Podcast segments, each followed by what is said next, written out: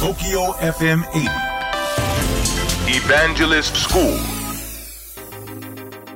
えー皆さんこんばんは。エヴァンジェリストの西脇元明です。東京 FM エヴァンジェリストスクール6月25日放送後のポッドキャストをお届けしたいと思います。えーこの放送ではですね、えーまあ、どんなお話したかというとあのお誕生日をねお迎えになられる時期ですからね、えーご一緒している若月美さんが27日で22歳ということで、まあ、数字にまつわる話を少し、えー言ってきたんですけどねあのビジネスのシーンでは数字というのはすごくあの重要ですよねまあ当たり前なんですけど会社にとって企業にとって数字っていうのはすごい重要なんですけど会話の中やそのレポートとか報告とかそういったシーンに必ずこう数字を実数を入れておくというこういう癖をつけるといいんですね。で実数を入れないとどうなるかっていうと、まあ、大体とかおおよそとかすごいとかとんでもなくとかですねえーすごく曖昧な表現になってしまいますとその表現を使ったがばっかりに軽いとかですね、まあ、足りないとかなんかそんな風に思われてしまいますのでやはりあのビジネスにおける会話はなるべく実数を使うってことですね。でアイデアとしてはですねあの一つの文の中に2つないしは3つぐらいの数字を盛り込むとすごくいいわけなんですね。例えば、えー2011年8月に乃木坂46のメンバーオーディションに合格した若月美さんはその後2012年6月に選抜に選ばれました。でこれだけで、まあえー2つの数字が入ってるんですね、まあ、46は合わらせると合計3つの数字が入ってるんですけどね。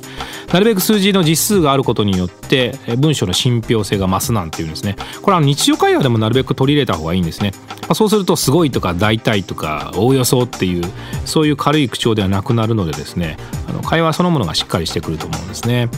そして番組の中ではもう一つお届けしたのはコンピューターのテクノロジーの方なんですけどね、えーキーボードの話をしました、まあ、少し意外だったのはえーキーボードの入力法。私はローマ字変換をもちろん使うわけなんですけどね、えー若月さんはえーカナ入力だったということなんですけどね。カナ入力を入力す使う方は、えー入力早いっていうふうに皆さんおっしゃるので、まあ、確かに早いんでしょうがあのアルファベットを基本にやっぱりコンピューターのキーボードってできていましてアルファベットしか刻印されてないキーボードもあるわけなんですね。でそういったタイプのキーボードも増えてきてますから、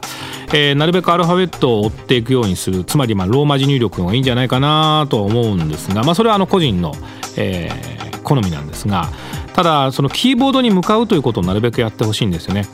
今学校教育の中でやっぱりキーボードを使っていろんなことをやっていただきたいと思ってるんですけどどうしても若い方々はスマホに向き合ってしまいますので、えースマホに向き合うとキーボードの配置もわからないですしコンピューターにねたくさんの文字を同時に打ち込むっていうことがなかなかできなくなります。ね、えー同時にというかたくさんの文字をサクサクっと入力することができなくなります。まあ、キーボードはそれができるようになりますからぜひコンピューターにはキーボードを使って向き合ってもらえるといいんじゃないかなと思っております。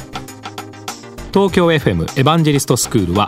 毎週土曜深夜12時30分から乃木坂46の若月さんと一緒にお届けをしております。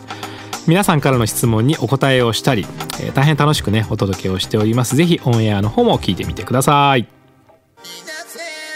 IT をいかに運用するかが求められる現代。武器であり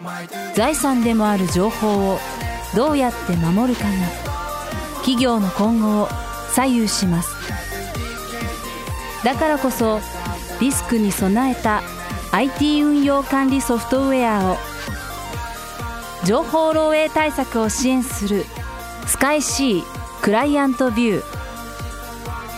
スカイ株式会社は積極的に人材募集中。詳しくは「スカイで検索。